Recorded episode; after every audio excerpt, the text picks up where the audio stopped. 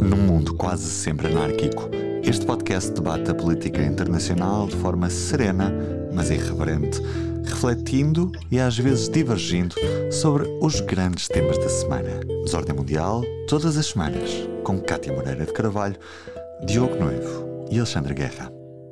Olá, bem-vindos a mais um Desordem Mundial. Uh, esta semana estou eu, Alexandre Guerra, na moderação a dois, com a Cátia Moreira de Carvalho. Uh, o Diogo Noivo ainda não foi esta semana que se juntou a nós, mas o seu regresso estará para breve. Cátia, tudo bem? Como é que estás? Olá, Alexandre, estou bem. Tu também? Também, obrigado. E pronto, feitas as apresentações, vamos ao ordem ou desordem.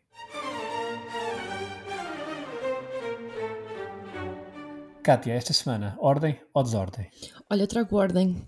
Eu vou falar do Tratado do Alto Mar, que visa o comprometimento de proteger 30% dos oceanos até 2030. Atualmente, apenas cerca de 1% está eh, de facto protegido.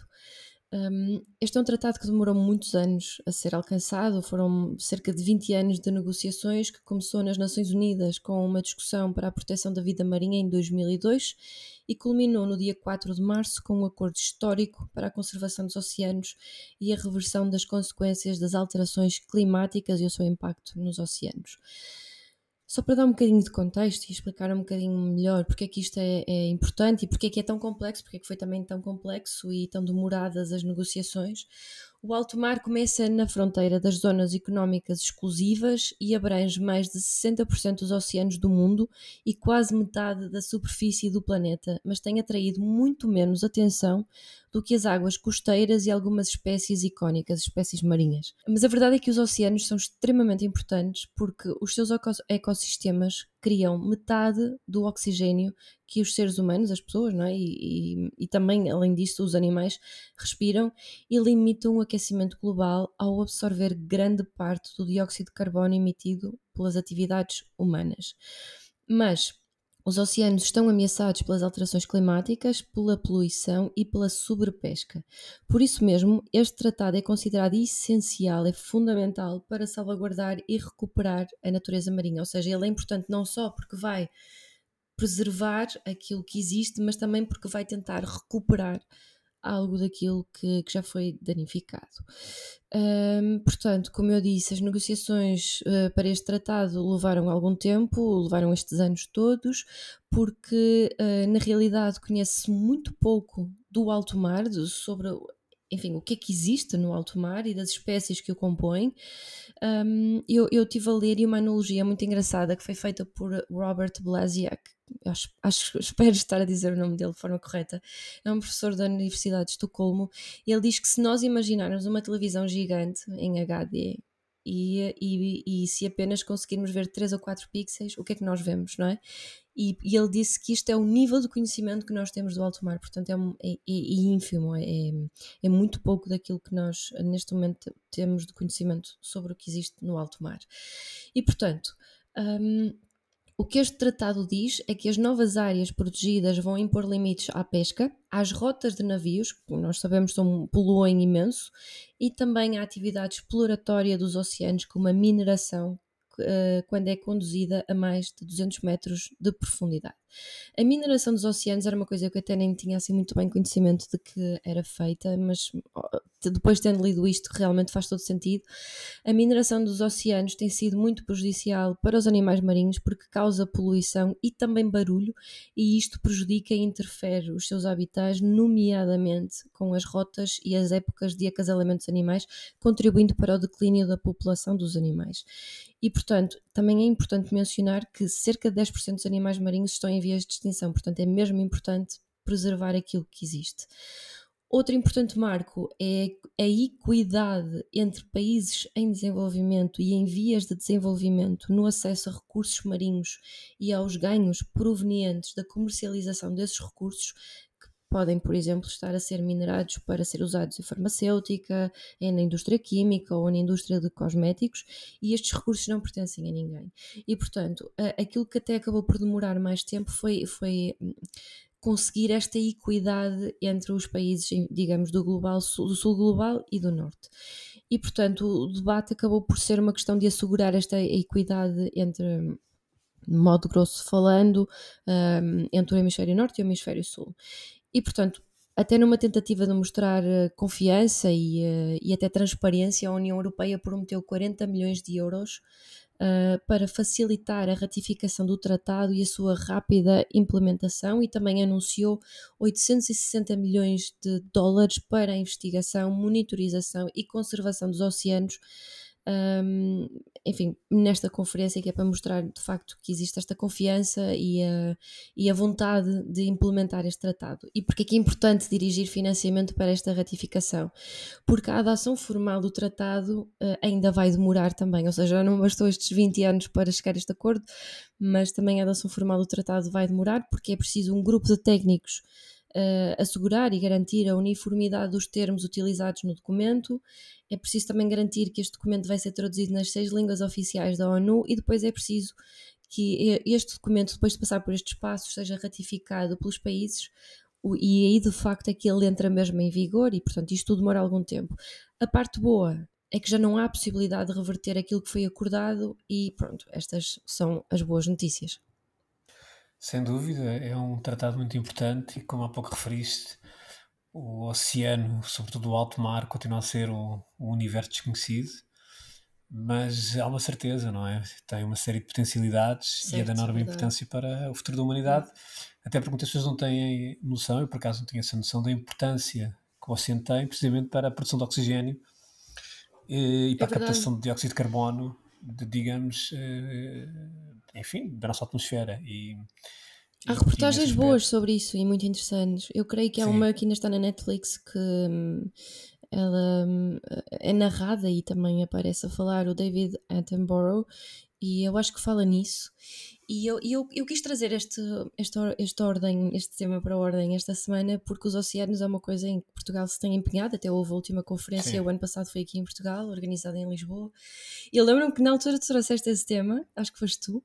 Fui eu. Foste, não foste? Mas na altura eu lembro-me que estávamos assim um bocadinho com pouca esperança que isto de facto resultasse em alguma coisa, mas parece que de facto uh, correu bem e, uh, e, alguma coisa já vai começar a ser feita e isto, pronto, são boas notícias. Claro que são. Uh, embora vai ser, e sobretudo vai ter um impacto já direto naquilo que tem a ver com as rotas, por exemplo, de, da navegação. Uhum. e, e, também das pescas. será, será, são certamente dois temas muito enfim, que, que, gerarão ainda muita. Ainda vai demorar o seu tempo, sim. Debate, sim, sim, sim. E, e, e, Mas já não é possível voltar atrás com aquilo que foi acordado. Claro. Isso é claro. é bom. Sim, e bem, bem trazido, e portanto, uma, uma boa notícia que traz alguma ordem à nossa, à, à, à nossa desordem mundial. Uh, eu uh, trago desordem e uma desordem que me surgiu uh, com as declarações de há dias do diretor do FBI Christopher Wray. Let's get to some breaking news that is just coming into us in the last couple of minutes here. The head of the FBI, in a brand new interview, is saying the agency thinks COVID may have originated, right, may have started with a lab leak in Wuhan, China. This is in an interview on Fox News. We want to play you some of the back and forth here. Watch. As you note, Brett, uh, the FBI has for quite some time now assessed that the origins of the pandemic are most likely a potential lab incident in Wuhan. I should add that, uh, that our work related to this continues. I will just make the observation that the Chinese government seems to me has been doing its best to try to thwart and obfuscate uh, the work here, the work that we're doing, the work that our U.S. government and, and close foreign partners are doing. Pois é, o diretor da FBI veio dizer uma coisa que, que já há algum tempo se tem vindo a falar, e nomeadamente já no ano passado a revista Lancet alertava, ou pelo menos levantava essa possibilidade de o vírus Covid-19 poder ter origem numa fuga de laboratorial, uh, não intencional, uh, portanto, isso é importante sublinhar. Embora, há uns meses, quando a Lancet uh, avançou essa possibilidade, sempre com a reserva de que se trata efetivamente disso, não era possibilidade, e com pouca sustentação factual, mas efetivamente essa possibilidade tem que ser colocada em causa.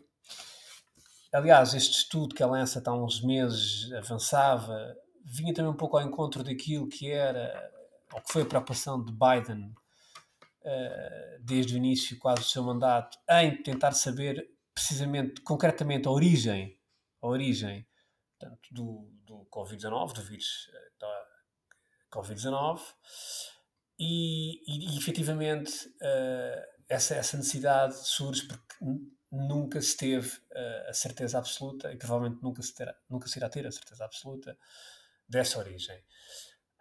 Um, o tema ganhou uma relevância diferente, uh, efetivamente, quando Joe Biden assume a presidência dos Estados Unidos. E eu trago aqui este tema uh, numa lógica de desordem, porque um, eu recordo-me quando Trump, uh, e eu, não, enfim, não sou propriamente um simpatizante de Trump, eu nunca fui, mas recordo-me quando ele começou a colocar pela primeira vez a questão, enfim, naquele, naquele ar populista e, e, e, muitas vezes bastante exagerado, hiperbólico, de chamar este vírus o vírus chinês. Todos nós nos recordamos da forma como ele se dirigia ao vírus chinês, portanto, que ainda tem um certo estigma na altura. Mas efetivamente, hoje olhando para trás, e, quer dizer, e, e na altura uh, assumiu-se quase de forma imediata que de facto o vírus uh, tinha surgido naquele mercado do ano, não se contemplando outras possibilidades, e de facto Trump na altura meteu em cima da mesa, naquele seu estilo talvez um pouco, enfim, que à partida tem algum um registro muito de, descredibilizado, uh, pelo menos à, à luz ou aos olhos de uma, de uma parte do grande eleitorado e daquilo quer interno, quer externo, mas a verdade é que provavelmente Trump já teria alguma informação que lhe levaria. Uh, já devia, teriam passado alguma informação que poderia haver, que teria que ter em, em, em, cima da mesa a possibilidade de o vírus também ter saído, poder ter saído ou ter escapado a um laboratório. Neste caso, o laboratório de virologia do ano. Mas a verdade é que na altura o Trump foi bastante descredibilizado e, e essa, essa, essa tese foi um pouco colocada. Ele foi descredibilizado, desculpa, ele foi descredibilizado justamente por causa do tom que ele usava, que era um tom discriminatório, muito, muito pelo estigmatizante. Tom, Pronto, se tivesse falado Exatamente. de outra forma, se calhar o resto de outra do forma, provavelmente poderia claro. ter levado a sério. Claro, mas a verdade é que isso foi um facto, quer dizer, e essa, essa tese, na verdade, pouco, poucos se atreveram a, a avançar com essa tese para não serem até apelidados de os moquinhos das teorias da conspiração, etc. Mas a verdade é que o Biden, uh, como tomou posse, uh, seguiu um pouco essa ideia, ou seja, não estava convencido da origem exata portanto, do vírus. É preciso apurar isso, era preciso apurar isso, ele deixou sempre isso claro desde o início. E logo aí estava um sinal, portanto, ele teria indicações de que efetivamente, ou seja, aquilo que era dado com uma certeza quase absoluta não era assim tão certo. Uh, há uns meses, portanto, o primeiro relatório da Lancet onde veio efetivamente uh, abrir essa possibilidade. Uh, e, uh, e, isso tem sido uma discussão que tem, tem acontecido mais veementemente nos últimos tempos. E uh, há uns dias o Wall Street Journal dá conhecimento de um, de um mais recente relatório do Departamento de Energia portanto, dos Estados Unidos, um relatório que tem a, a, colaboração de várias entidades e vários especialistas, e onde esse, nesse, nesse relatório, portanto, segundo o Wall Street Journal, de facto, é mais uma vez apontada a possibilidade embora com uma fraca, digamos, com uma fraca sustentação, uh, mas é, é, avançada a possibilidade de, ah, de, de uh, portanto, de, de, da origem do Covid-19 ter sido, portanto, poder, poder ter resultado de uma fuga de um laboratório, do laboratório de virologia uh, do ano. Embora esta fuga, portanto, do Wall Street Journal, uh, sublinhe que é uma, é, esta, esta possibilidade assenta numa, num, o, o termo que usam é tem pouca confiança, ou seja, o próprio, o próprio Departamento de Energia tem, tem o cuidado de dizer que é uma possibilidade, mas eles avançam esta possibilidade com pouca confiança. Mas a verdade é que essa possibilidade existe. E uh, agora, mais recentemente, o próprio diretor da FBI, portanto, agora mesmo há poucos dias, esta semana, a semana que passou, no final da semana que passou, veio confirmar de forma mais veemente uh, essa, essa, essa ideia, esse, esse, relatório do Departamento de Energia, uh, e ele diz claramente, como há pouco ouvimos, que, uh, portanto, que, que o FBI há já bastante tempo, que considera que a origem é muito provavelmente um potencial, um potencial incidente de laboratório em Wuhan. Portanto, isso foi uma declaração, como há pouco ouvimos, da Fox News, uh, e é mais veemente até do, do que o próprio relatório do Departamento de Energia e do, do que o próprio relatório da Lancet. E não, e não podemos ignorar, porque trata-se de uma declaração do próprio diretor da FBI, claro. e portanto, ou seja, para dizer o quê? Para dizer que efetivamente Uh, a ideia inicial que, naquele seu estilo de Trump, aquele seu estilo que todos conhecemos. Agressivo, verbalmente e populista. agressivo, populista, um, um, um, político que à partida é olhado já com num certo quadro mental, portanto, com certo, enfim, com, há uma certa, há já uma predisposição para, portanto, para interpretar tudo aquilo que é dito por ele, e depois isso obviamente que acaba por uh, digamos, uh, descredibilizar e desvalorizar determinadas informações que ele coloca e que, e que, apesar de tudo, não nos podemos esquecer que é o Presidente dos Estados Unidos a colocar essas informações. E, portanto, hoje, para mim, é claro que Trump já teria alguma informação para, embora, provavelmente, da mesma forma que o Departamento de Energia agora avança este relatório com muita pouca confiança, provavelmente na altura também disseram ao, ao Trump que a informação era muito, tinha pouca confiança, mas isso não impediu Trump de partir para, por razões políticas também, obviamente, de, de avançar para aquele seu pontom mais, eh, mais eh, veemente e mais, e digamos, mais agressivo naquilo que era a origem do próprio vírus. E já agora, só para terminar, eh, por coincidência ou não, vem um artigo muito interessante na Foreign Affairs de janeiro a fevereiro, assinado por vários epidemiologistas, portanto, e médicos de doenças infecciosas, precisamente portanto, a falar sobre este debate eh, sobre a origem portanto, do SARS-CoV-2 e, e, avançando a possibilidade de realmente ter sido portanto, uma fuga de um laboratório. Uh, sublinho mais uma vez todos estes relatórios, estas, estas, estas, estas possibilidades, estamos a falar de fugas não intencionais, portanto, uh, não intencional, é preciso, é preciso sim, sim, sim, sim, sim. E, e o que este artigo da Foreign Affairs um, o debate deste artigo é muito interessante porque o que é que eles. É, o debate de ser quê? É se aquele mercado de animais, portanto, de, do ano, se, se foi, uh, portanto, digamos, o, o local uh, de, de, origem do spillover, que, é, que é, o, é, o, termo técnico que eles chamam para, portanto, este spillover, que é a passagem do, do digamos, do, do, do, do vírus do, do, morcego para o humano, portanto, das aves para, para, para o homem, ou se foi uh, o primeiro super, uh, super spreader event. Ou seja, uhum. se o mercado uh, acabou por ser um, um, um, spreader event, um super spreader event, da fuga do laboratório certo, do certo, ano. Certo. É muito interessante. Isso, isso é muito interessante. Eu acho que. Um... Ou seja, na verdade, as duas teorias casam-se a fuga laboratorial, mas depois há um spreader event perto, no mercado ano. Certo. Uh, e portanto é muito interessante este, este, esta. Como é que esta, as duas versões estão ligadas, não é? Esta podem estar, podem estar, Exato, mas esta sim, podem estar ligadas, certo, do, certo. Podem estar, obviamente. E portanto é muito interessante este artigo também da Foreign Affairs agora de janeiro de fevereiro, mas efetivamente para, para e não, não querendo alongar mais, para de facto dizer que a origem, ou seja, aquilo que era no tempo Trump, visto como uma teoria da conspiração do vírus do laboratório, efetivamente hoje em dia é uma possibilidade que já, eh, portanto, que os próprios, a própria comunidade científica, eh, as próprias entidades governamentais americanas colocam acima da mesa, embora, volto a dizer, eh, a OMS e hum, talvez a maior, uma grande parte da comunidade científica continua a dizer que o vírus uh, surgiu no mercado do ano. Uh, enfim, de forma natural, uh, embora volto a dizer, esta, esta, esta possibilidade também que este, neste artigo é avançado pela Foreign Affairs, de facto, acaba por ser muito sólida no sentido em que faz todo sentido, ou seja, de poder haver uma, uma fuga per, próxima de um laboratório, um laboratório que, que realmente que também trabalha com este tipo de, de aves e de investigação em vírus, e depois o próprio mercado ano servir de,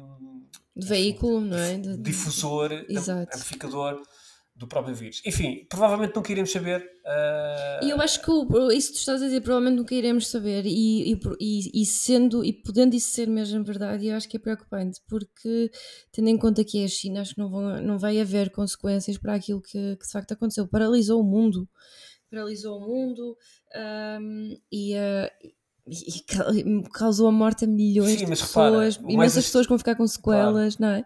E, claro, portanto, mas a questão, repara, oh, Cátia, mas eu depois dei-me a pensar, dei a pensar sobre isto.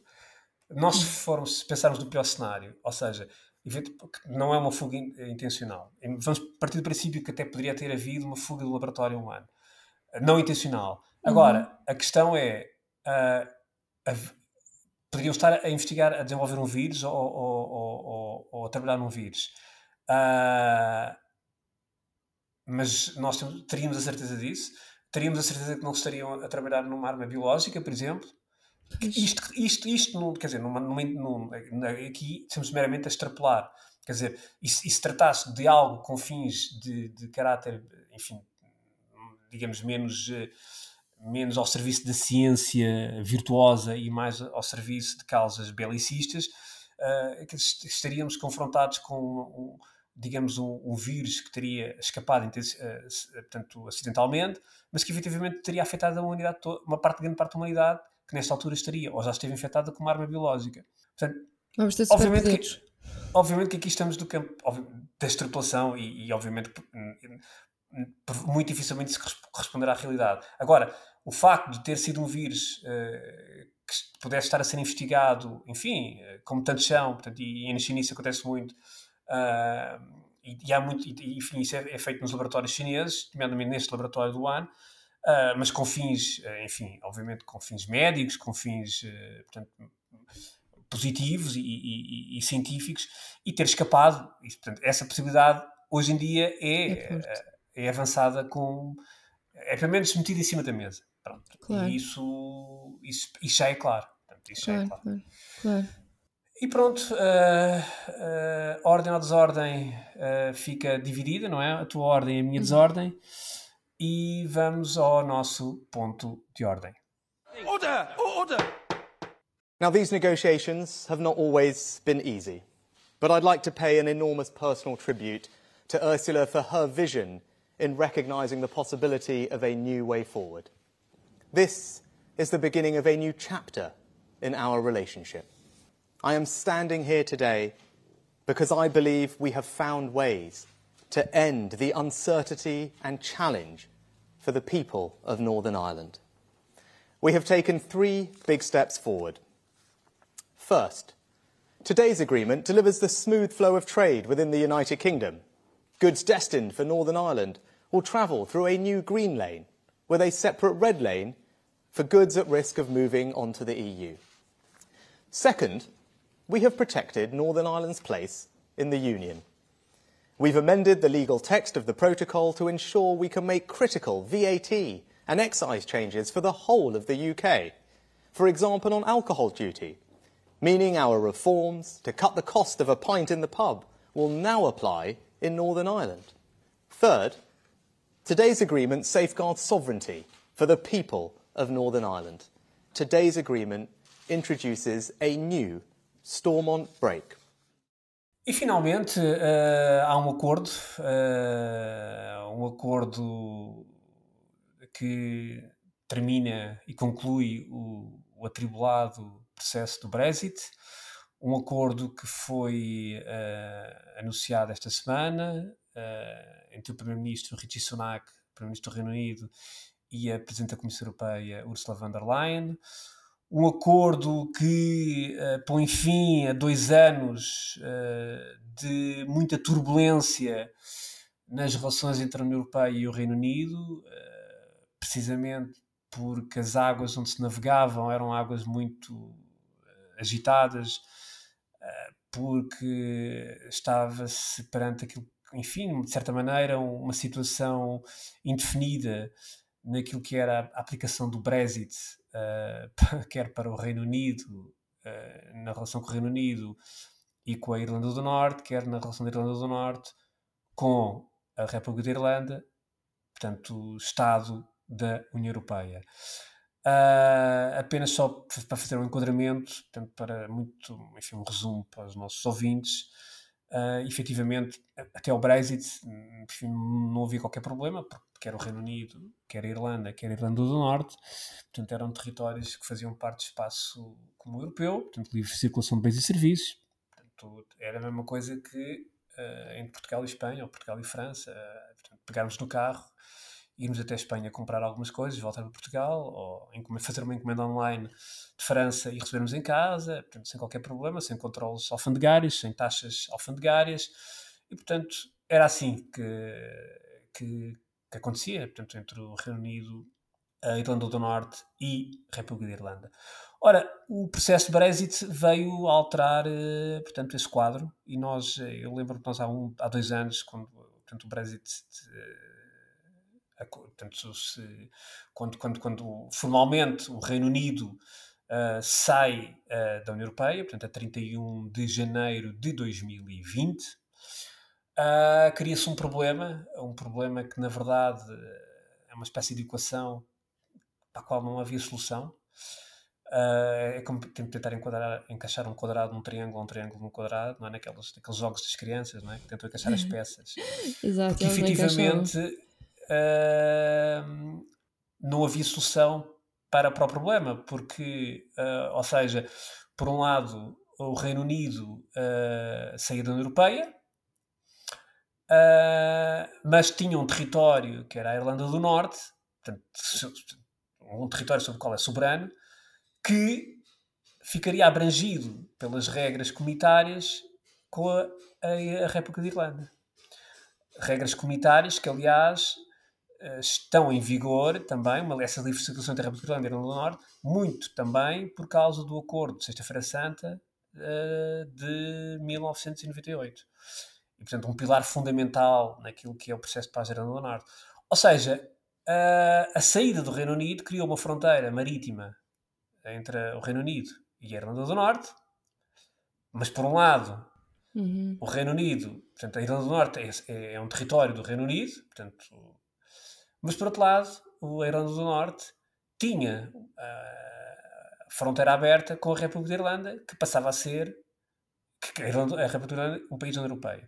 E, portanto, criou-se aqui um, um, problema que era, ou se fechava de um lado ou se fechava do outro, ter os dois abertos, duas fronteiras abertas, é que não era possível.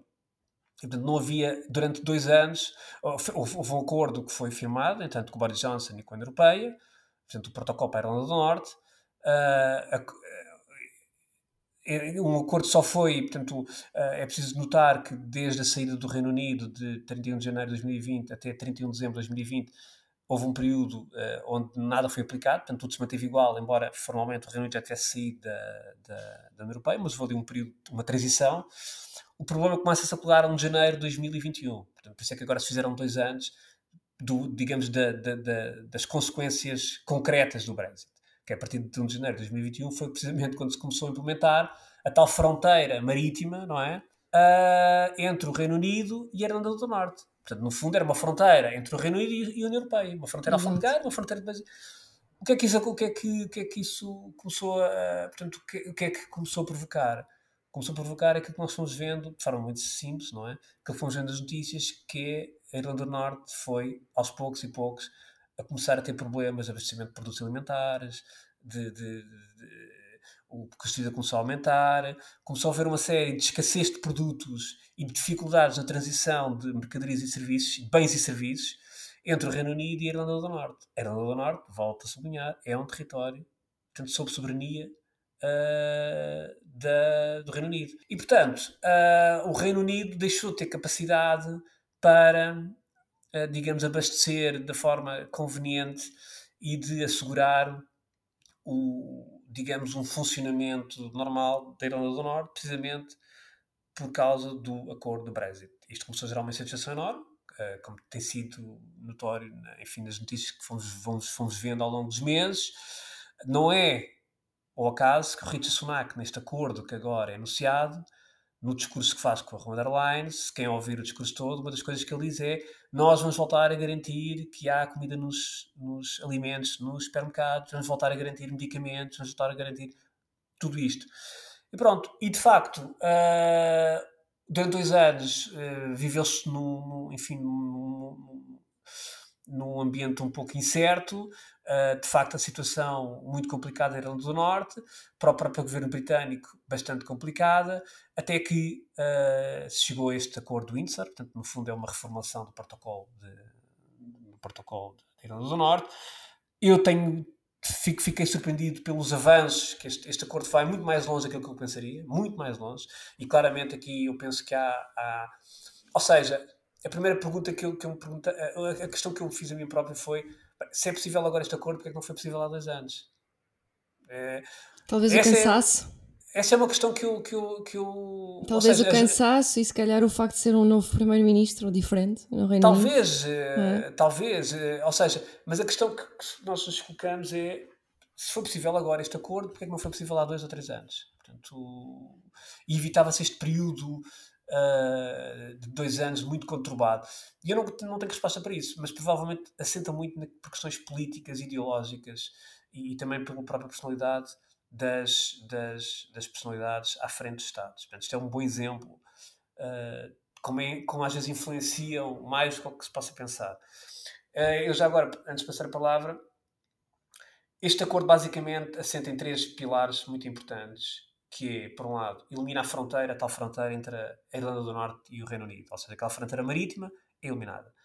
Uh, é criada uma Green Line para a passagem de produtos, de uma série de produtos portanto, alimentares, uh, produtos médicos, onde não há qualquer uh, portanto, controle, porque é preciso ver que uh, o, o, o, protocolo, o, o, acordo, o protocolo da Irlanda do Norte que estava em vigor, que foi, foi, foi negociado pelo, pelo, pelo Boris Johnson, o controle alfandegário da União Europeia era feito precisamente nesta fronteira marítima entre o Reino Unido e a Irlanda do Norte. Portanto, isso acabou, Uh, ou seja, há uma green line para, os, para vários produtos portanto, que chegam à Irlanda sem qualquer tipo de, de controle, de rapidez, uh, capacidade de, de, se meter, de, de haver essa, essa livre circulação. Depois, muito importante, e aqui uh, também me surpreendeu esta, esta, esta capacidade, a, a forma como a Comissão Europeia se deu nisto, que é a capacidade de, digamos, fiscal, ou seja, o Reino Unido vai ter uh, autonomia a nível de IVA e de impostos sobre bebidas alcoólicas e, portanto, e tabaco, etc., sobre os produtos na Irlanda do Norte. Portanto, isto é, é muito importante. Uh, muito importante. Ou seja, temos que ter sempre em consideração que a Irlanda do Norte, apesar de tudo, é uh, um território a nível comercial e de bens, de certa maneira, europeu, da União Europeia. Portanto, a Norte realmente está aqui num estatuto muito, muito híbrido Uh, e depois há um terceiro, um terceiro pilar muito importante, que é o mecanismo, o travão de emergência. Uhum. Este é um pilar muito importante e que vem um pouco ao encontro daquilo que são as, as digamos, aquilo que são as ambições e as, as, os anseios e expectativas e exigências da própria, do, da própria Assembleia da Irlanda do Norte, que é a possibilidade de o poder político da Irlanda do Norte poder vetar todo tipo de legislação que coloque em causa aquilo, alguns princípios essenciais da sociedade da Irlanda do Norte. Portanto, claramente uh, é um acautelar e um. E de certa maneira é, digamos, é a União Europeia, penso eu, a minha leitura que eu faço, uh, entregar à Irlanda do Norte uh, soberania. Portanto, apesar de tudo, soberania, porque a Irlanda do Norte efetivamente não faz parte da, do território, não faz parte do espaço europeu, do espaço comunitário, mas faz ao mesmo tempo. Uh, porque precisamente também por causa dos acordos de Sexta-feira Santa, que são intocáveis. Uhum. As duas partes sabem que os acordos são intocáveis e esses acordos, uma das coisas que permite é uma circulação entre a Irlanda do Norte e a Irlanda, a República de Irlanda. Sim. E ninguém estava Portanto, interessado em, em, em, em abrir uh, hostilidades e conflitos violentos como existiram antes não. desse acordo. E depois, sim, e é preciso, só preciso, só preciso também de notar, só antes de me calar para dar a palavra, que é... Não, estás a falar muito bem, uma, Alexandre. Há uma red line, ou seja, isto, obviamente, e aqui tem que haver a, a parte... Eh, isto não, não, pode, não se pode ter tudo, e portanto há também uma red line que é criada uh, entre a Irlanda do Norte e a República da Irlanda. Portanto, ou seja... Uh, essa headline é criada, no fundo, para, ou seja, é uma, é uma, uma, é uma fronteira que se cria, digamos assim, para alguns produtos que uh, possam ser exportados da Irlanda do Norte para o espaço comunitário. Portanto, ou seja, esta situação é complexa porque não se pode, uh, não tem uma solução, uh, como há pouco disse, não, não, não, não se consegue encaixar um quadrado num triângulo. Agora, consegue-se adaptar, não sei se, uh, há, há, por acaso há uma coisa muito gira no filme do Paul 13, quando a determinada altura eles têm que encontrar uma solução precisamente que é encaixar um tubo, tem que encaixar um tubo no, no, ou, enfim, eu penso que é um tubo numa peça, mas aquilo não encaixava, portanto vieram todos os aquilo era impossível encaixar e vieram todos os, os cientistas lá da NASA e é muito engraçado e portanto lá conseguiram arranjar um sistema enfim, aparentemente um bocado arcaico mas aquilo resultou. E de certa maneira foi isso que se conseguiu ou seja, uh, não há, isto não é um, um modelo perfeito uh, mas uh, foi aquilo que se conseguiu para, para encaixar o tal, o tal triângulo quadrado, o tal quadrado no triângulo porque de outra maneira não era possível, porque efetivamente estamos a falar de, de realidades que, enfim, ou seja, de, que não eram compatíveis. Portanto, havendo esta, esta acender Irlanda do Norte, um país que, é, que neste momento faz parte uh, de um país, não, um território que faz parte de, um país que, é, que, está fora da União Europeia, mas por outro lado tem uma ligação uh, à União Europeia e portanto essa ligação também não pode ser, uh, não pode ser, digamos, não pode quebrada. Ser, quebrada, exatamente. E portanto, olha, uh, Cátia, o que é que tu, aprende esta minha longa introdução, mas isto, lá está, isto não é um tema, não é um tema propriamente fácil. Não, não, não, fizeste bem em dar o contexto. Tivemos aqui, pois, tivemos aqui, falámos sobre isso há dois anos, precisamente sobre esta, enfim, esta dificuldade, mas eu realmente fico, achei que uh, o acordo foi mais longe do que, do que estava à espera, e isso eu congratulo-me por isso, porque realmente era importante. Uh, e, e, e viu-se também entusiasmo com Rishi Sunak que anunciou este acordo. O acordo também foi, foi bem seguido, recebido pela oposição, portanto, pelos Labour. Uh, os próprios uni, unionistas, uh, o, o, presidente dos unionistas, enfim, também, também. Os unionistas da Irlanda do Norte.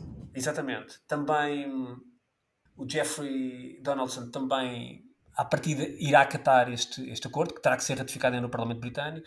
Uh, Cátia, o que é que tu achas? Uh, achas que, enfim, foi dado um passo importante para, digamos, uh, virar a página nas relações entre o Reino Unido e a União Europeia? Eu acho que sim. Eu acho que ainda há pouco tempo li uh, uma entrevista uh, de um vice-presidente do Parlamento Europeu que dizia que a União Europeia estava a ter uma paciência infinita com o, o, o governo do Reino Unido porque o governo do Reino Unido não estava a cumprir com tudo aquilo que tinha sido acordado com a União Europeia e, portanto, a União Europeia estava a ter uma paciência infinita em tolerar estes excessos ou estas, uh, digamos, uh, desobediências. Nem é bem a palavra correta, não é bem desobediências, mas, mas pronto. Um, ehm, e, e, portanto, estava a ser difícil chegar a um acordo. Esta entrevista eu li, acho que foi em fevereiro, se não estou em erro. Entretanto, terem chegado a este acordo é bom, porque permite que eh, haja uma relação mais estável a partir de agora com a União Europeia, também que seja garantida alguma estabilidade com as Irlandas, que havia sempre esse receio, uh, por causa, aliás, quando houve o Brexit, isso foi, um, foi uma das questões que foi mais falada, era a possibilidade de voltar a haver conflito entre as Irlandas, e isso era uma coisa que na altura parecia mais real. Por outro lado, uh, isto também é bom para a reputação do Reino Unido, ficou muito manchada com o Brexit uh, e com a possibilidade de o Brexit, de, desculpem, de o, o Reino Unido um, ehm, estabelecer, digamos assim, desenhar um acordo que lhes favoreça a eles e uma coisa que e um acordo que não cumpra com aquilo que foi acordado com a União, com a União Europeia. E portanto, isto tinha manchado a reputação do Reino Unido, uh, que estava a ser visto como um, um, um governo, um país que não era muito fiável no, nos acordos que fazia, no cumprimento destes acordos.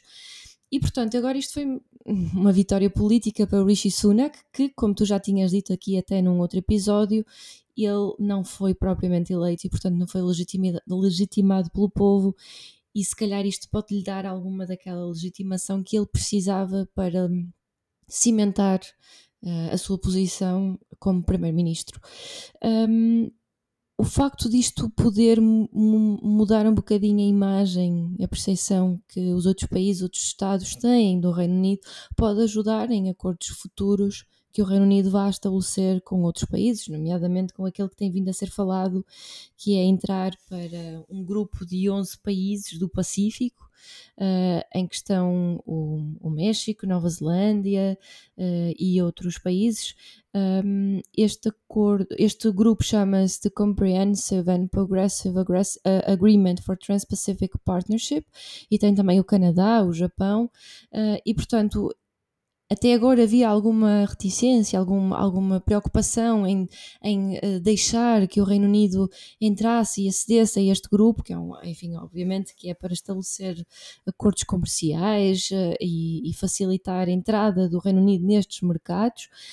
Agora, se calhar, ao terem uh, mostrado que são um parceiro fiável, são um parceiro que cumpre e que, enfim, que é estável, se calhar isto pode facilitar um bocadinho a vida futura do Reino Unido em estabelecer outros acordos, porque o, o Reino Unido, obviamente, que agora, a partir do momento em que decidiu sair do, da União Europeia, é muito difícil estar um bocadinho, digamos, sozinho em, em fazer estes, em, enfim, em estar nestes jogos económicos e, e portanto, uh, tem que agora procurar outras alianças que possam fortalecer a sua posição, até porque eh, depois da pandemia o Reino Unido foi a, a única grande economia que ainda não recuperou para níveis de pré-pandemia. Portanto, já todos os outros países recuperaram, uh, uh, os outros países, isto é, os outros países têm economias importantes como a França, a Itália, a Alemanha, a própria União Europeia no seu conjunto, mas o Reino Unido não, e portanto precisa imenso que estes acordos funcionem como, enfim, de pão para a boca.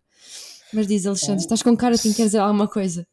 Não, porque assim, hoje, hoje, quer dizer, hoje nós todos vemos isso, e nomeadamente os próprios britânicos, que o Brexit afinal não foi aquilo que lhes venderam, não é? Não está a responder àquilo que, que lhes venderam. Sim, sim. E é, e é curioso porque hum, esta semana saiu uma, saiu uma sondagem no, do, no Independent, uh, onde veio dizer que dois terços britânicos agora já suportam um, futuro referendo de, Já apoiam. Enfim, já apoiam um novo referendo de regresso ao, enfim, para, para, para, para, para o eventual regresso à União Europeia. Mas para mim o mais interessante neste, neste, nesta sondagem não é nem é este número, é o, é precisamente o número de, do número, é o número de, dos eleitores que estavam contra um novo referendo e neste momento já é menos de um quarto de eleitores que estavam contra, portanto, que estão contra, ou seja, uh, porque estes números normalmente do, da rejeição são sempre os números mais complicados de, de inverter em qualquer, uhum. em qualquer sondagem.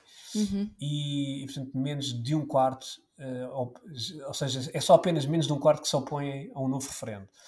E isto uh, também diz muito daquilo que tem sido estes dois anos uh, naquilo que tem sido estes dois anos de, de Brexit, que, atenção, uh, naquilo que diz respeito à Inglaterra, por exemplo, este acordo da Irlanda do Norte não vai alterar rigorosamente nada. Sim, sim. essa consciência. Portanto, ou seja, as dificuldades que se sente a Inglaterra, o custo de vida que, que, neste momento, e já há estudos sobre isso, daquilo que representa efetivamente em, em libras por mês para uma família, portanto, a saída do, do Reino Unido, Europeia. Portanto, isso vai, isso vai, vai continuar, até eventualmente até se poderá vir a acentuar. Uh, e, e, o mais interessante nesta, nesta, nesta sondagem não é o número que temos agora, mas é a tendência. Uh, é a tendência que, que, que revela, porque efetivamente há uma tendência. Portanto, há uma tendência que, de descontentamento com o Brexit, há uma tendência que começa a olhar para isto e começa a perceber que parece que houve aqui um erro e começa-se a pensar, quer dizer, começa-se a olhar para a possibilidade de haver um novo referendo. Uh, enfim, de regresso da Inglaterra, do Reino Unido à Mas isso vai ser muito difícil. Sim, quer dizer, isso não parece que seja possível. É, pode ser a vontade das pessoas, pode ser a vontade de cada vez maior número de pessoas, mas eu não sei se, se, Primeiro, não sei se existe vontade política por parte do Reino Unido para isso acontecer, e depois também não sei se a União Europeia está para passar por esse processo outra vez todo de, de de, de, fazer voltar um, um, parceiro que decidiu abandonar, não é? Porque uh, as relações não ficaram muito boas. Uh, pode ser que agora comecem a estabilizar um bocadinho mais. Aliás, é necessário que elas estabilizem, até por causa do apoio à Ucrânia, mas que convém que seja unânime. Eu penso, pois, eu penso, o que eu penso é que eu acho que o, passado este, este, este período de facto de separação, com qualquer separação, quer dizer, ou com quase que todas as separações, as coisas, não, pelo menos há sempre uma parte, nunca é bom pelo menos para uma parte, não é? Isto, toda a gente sabe disso, pelo menos para uma parte, quando não é para as duas. Uh, e eu acho que na, na questão do, do, do, Reino Unido e da União Europeia, passado este período, e aliás o Richie Sunak, na própria conferência de imprensa, diz isto é um novo virar de página, eu acho que o que vai acontecer é uh, a União Europeia e o Reino Unido vão criar regimes de exceção e vão criar, digamos, mecanismos uh, que facilitem a vida entre as duas partes. Eu não sei se isso vai acontecer assim também, porque, por exemplo, uma das grandes bandeiras do Brexit era take back the control over our borders, qualquer coisa assim, ou seja, uh, assegurarem o controle das suas fronteiras. Isto foi um dos, uma das grandes bandeiras e uma das coisas em que mais se insistiu na campanha a favor uh, do Brexit e que levou ao Brexit. Uh, foi vender esta ideia de que não havia este controlo e, e que um dos grandes causadores disto era a União Europeia, era a pertença à União Europeia. E o que acontece é que agora é, por exemplo, nós para entrarmos na Suíça basta-nos o cartão de cidadão. Sim, mas no Reino Unido é só O Reino Unido não, é o passaporte. Não e, faz portanto, sentido. Tendo em conta que esta foi uma das grandes bandeiras do Brexit, eu duvido muito aliás, eu já li até sobre isto naquela entrevista que eu falei, duvido muito que, que isso vá voltar a acontecer. Não, a introdução acaso... do, do, do, do cartão de cidadão do, e não do, do passaporte. Eu se tivesse que apostar, diria que. Não estou a ver que... esta cedência. Eu, eu acho que pode haver algum, que... se calhar, algum, alguns acordos bilaterais, como por exemplo com, com Portugal, tendo em conta que existem muitos uh, britânicos a viver aqui em Portugal se calhar pode haver algumas exceções, mas não sei se vai haver com toda a União Europeia, pelo menos num período tão próximo, acho que não. Não sei, eu, eu, eu, eu há pouco quando estava a referir isso, estava precisamente, por exemplo, a lembrar da questão do, do cartão de cidadão, do passaporte. Acho que isso vai ser uma medida que vai, vai, vai acontecer, não, não direi para o ano, mas direi, acho que vai acontecer. Uh, Talvez, seja, se calhar, com, com uh, um novo governo que possa surgir no Reino Unido, mais favorável à União Europeia, vai haver eleições para o ano. Talvez, se é calhar, é pode mudar questão, algumas coisas. Por questão de necessidade e de proximidade, quer dizer, ou seja, houve uma integração que agora não se pode. Eh, porque eu acho que essa questão das fronteiras que tu falas eh, colocava-se mais na questão da, da migração ilegal, da questão dos esforços que a França não estava a fazer com o Reino Unido enfim, acho que era mais por aí, não era tanto na questão, enfim, de um enfermeiro português uh, ir trabalhar para o Reino Unido ou de um turista português ir passar o fim de semana a Londres. Uh, portanto, acho que era mais nessa questão de, do controle da migração ou de imigração.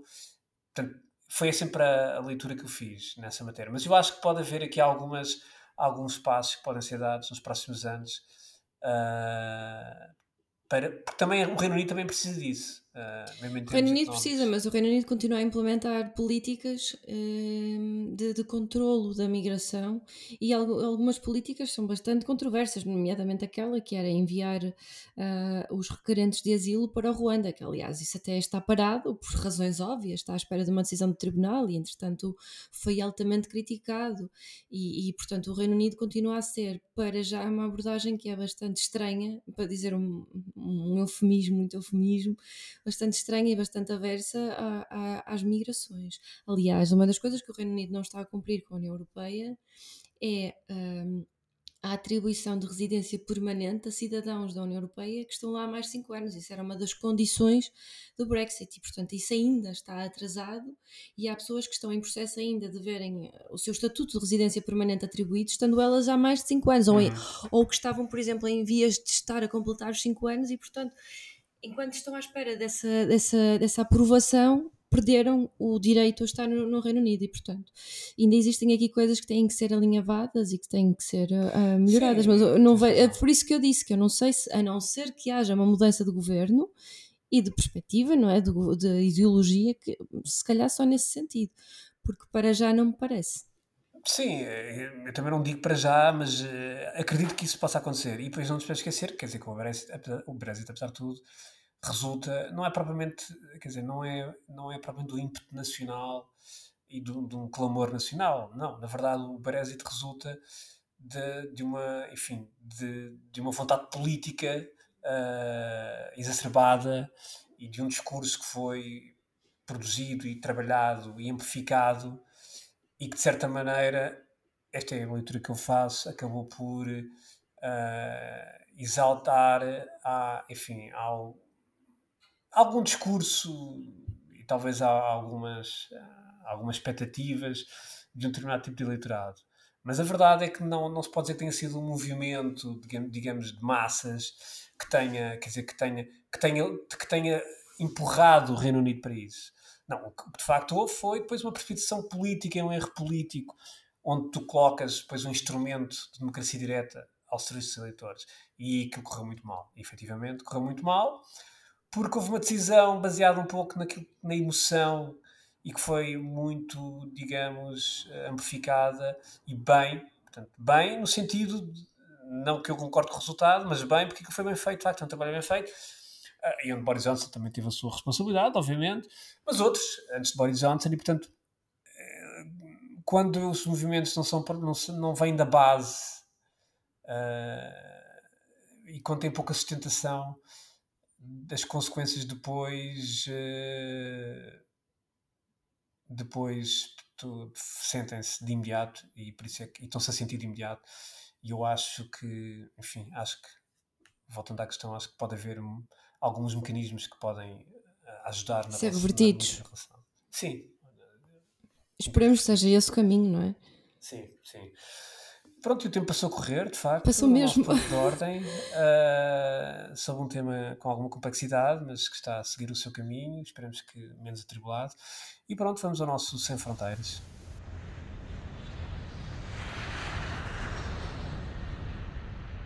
Kátia, Sem Fronteiras, o que trazes?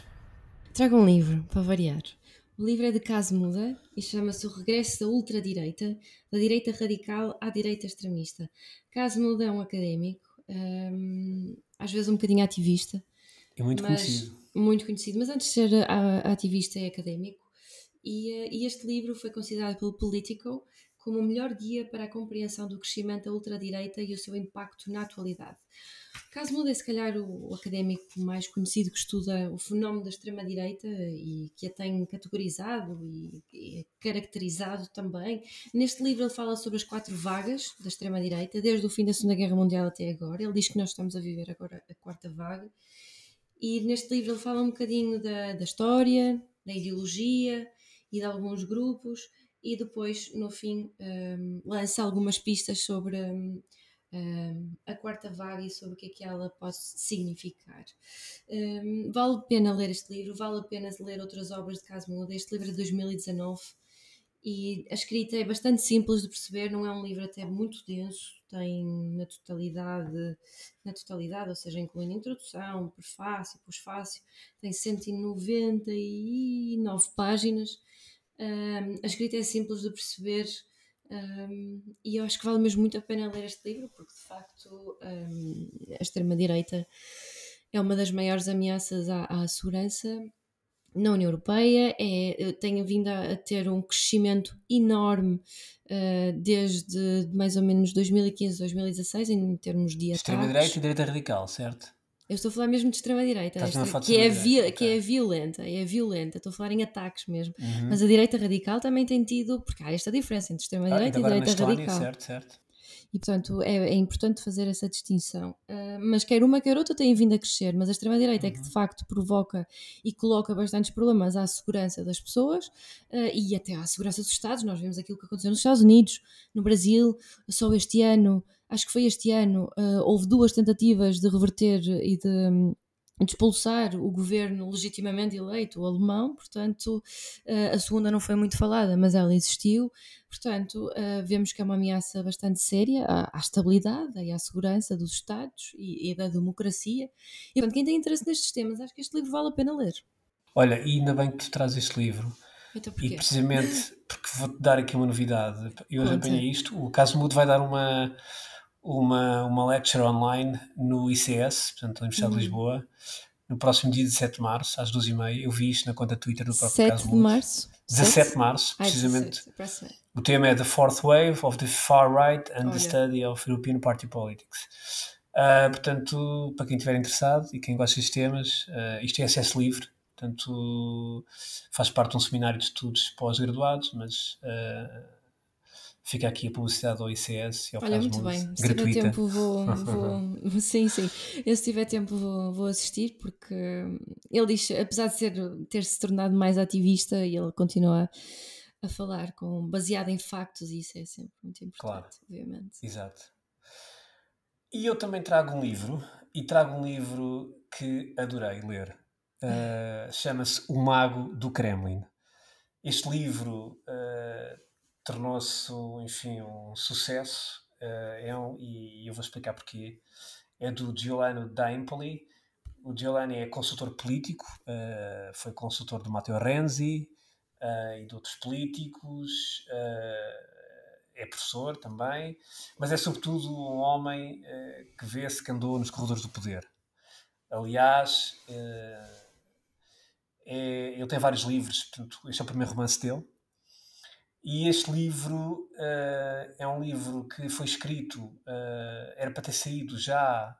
E, e, e realmente, o interessante deste livro é que este livro foi escrito antes da guerra da Ucrânia, portanto, antes uh, de ter acontecido tudo isto. Era para ter saído já em 2021, por causa da pandemia não saiu, uh, foi editado no início de 2022 em França e saiu em Portugal uh, há pouco tempo, em dezembro de 2022. Este livro ganhou o prémio da, da Academia Francesa e teve para ganhar o prémio, o principal prémio literário francês, o prémio Goncourt, espero estar a dizer bem isto, o meu francês não é propriamente o melhor, mas é o, é o principal prémio uh, literário francês. E isto, uh, no fundo, é um romance, mas que se baseia em personagens, portanto, reais, como ele diz, este romance é inspirado por factos, personagens reais, a quem o autor atribuiu uma vida privada de coisas imaginárias. Trata-se, contudo, de uma história, de verdadeira história russa. Eu só posso dizer, porque isto é um livro que foi lançado pela Gradiva, eu só posso dizer que leiam porque hum, eu conheço bem a história. Ele, ele, basicamente, o, o, autor, o Giuliani, o Giuliani, ele conta, ele baseia-se. Isto, isto, é uma história contada por um, pelo, pelo personagem que é o, o Vadim Baranov, que é inspirado uh, no, no, enfim, numa personagem uh, que influenciou muito o Putin, que é o Vladislav Sukorov. O Vladislav Sukorov foi uh, desde o final dos anos 90, foi um, enfim, foi um, digamos, para muitos foi o ideólogo daquilo que é considerado o, o putinismo. Uh, foi recrutado pelo Boris Berezovsky, um dos oligarcas que enriqueceu nos anos 90. Teve, foi o principal responsável pelo, juntamente com o Boris Berezovsky, o Surkov, por ter feito a campanha das eleições presidenciais de Putin, das primeiras eleições que ganha em, acho que é março de, de, de 2000, portanto uh, por aí. Uh, e o Surkov foi um homem que teve, enfim, que teve, que teve várias funções importantes, uh, nos, enfim, quase durante muitos anos. Foi, foi o chegou, foi, foi vice-primeiro-ministro da Rússia, foi uh, consultor do, do, do, Putin nos últimos anos e tendo depois, em 2020, por cerca de 2020, ter, enfim, acabou por ser demitido uh, das funções ao fim de muitos anos. Portanto, houve um cansaço também entre os dois. Mas a verdade é que este, este Surkov serve de inspiração para o personagem principal do livro do Mago do Kremlin, onde depois acaba por ser um monólogo onde o personagem Baranov vai contando aquilo que foi a sua experiência no Kremlin junto a Putin desde o final dos anos 90 até uh, quase tempo atual, não necessariamente ao tempo atual, mas eh, praticamente, enfim, apanha um período já depois da, da, da, da da Crimeia, da guerra da, da, do leste da Ucrânia, e é sobretudo uma história do espírito russo e, e daquilo que é a, ah, a forma de pensamento do próprio Vladimir Putin. E isto é um livro muito interessante porque vai-se agarrando aos vários episódios reais que aconteceram, portanto, e, e quem os conheceu bem uh, começa com a nomeação do, da escolha do Putin pelo Boris Yeltsin, que ninguém conhecia o Putin, depois começa a, começa logo também com, com os atentados nos, nos, nos, no bloco de apartamentos em Moscou. Não seja spoiler, Alexandre. Não, isto é só nisso. E, portanto, e é um livro que nos permite, de facto, uh, sendo um romance, é um romance muito realista e, e portanto, é um, é, um, é um livro que nos permite compreender muito bem uh, aquilo que é o pensamento de Putin, aquilo que é também aquilo que é esta guerra na Ucrânia e, de facto, com a genialidade de ter sido um livro escrito antes de tudo isto. Portanto, é um livro que foi escrito, era para ter sido, volta a frisar, em 2021. Foi publicado no início de 2022 em França e saiu em dezembro de 2022 em Portugal. Portanto, O Mago do Kremlin, editado pela Gradiva. Só queria também salientar aqui uma coisa que foi uh, a Cátia Bruno, a nossa Cátia Bruno, que já fez parte deste podcast, ela entrevistou, portanto, no, no, no Observador, uh, a 15 de janeiro agora, que passou, e, e, e, portanto, e, pergunta-lhe, a determinada altura, uh, como é que ele conseguiu escrever este livro, se não teve mesmo dentro do Kremlin, portanto, apesar de ele ter ido, vários, autor ter ido várias vezes à Rússia, e ele de facto diz que isto, isto é um romance sobre poder, e como tal, há aspectos que são universais, e, portanto, e tendo ele também tido um, uma, uma, relação direta e um convívio direto com o poder, portanto, o Giuliani, apesar de ter uma vertente mais académica, mas ele de facto é um homem de terreno, foi consultor político e é consultor político também, isto permitiu-lhe precisamente ter um cheiro daquilo que é o poder, daquilo que se levantam e as lógicas e dinâmicas de poder e, e, e, todos os seus processos de decisão e enfim e, portanto e isso reflete-se neste livro. Portanto eu, o Mago do Kremlin editado pela Gradiva do Giuliano da Empoli Uh, recomendo, mas recomendo uh, com grande uhum. veemência, porque efetivamente é uma, obra, é uma obra bastante interessante. E pronto, feitas as sugestões, uh, para a semana cá estaremos para mais um episódio do Desordem Mundial e até para a semana. Beijinhos e abraços. Até para a semana, até para a semana. Deus.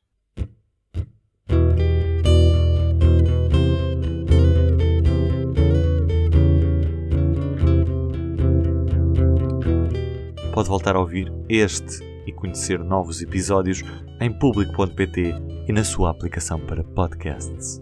O público fica no ouvido.